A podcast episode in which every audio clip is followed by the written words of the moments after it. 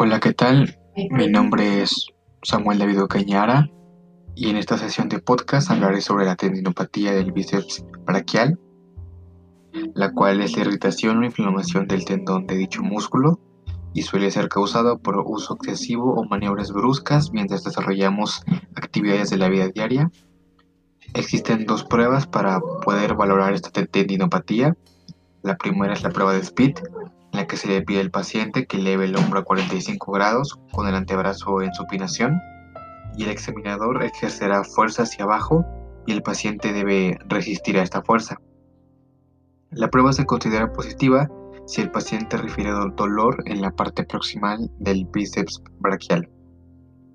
La segunda es la prueba de Jergason, en la que se encuentra el paciente con el codo flexionado a 90 grados y se le pide que realice una supinación del antebrazo mientras el examinador realiza una fuerza contraria a la supinación. Se considera una prueba positiva si el paciente refiere dolor en la parte anterior del hombro durante la maniobra.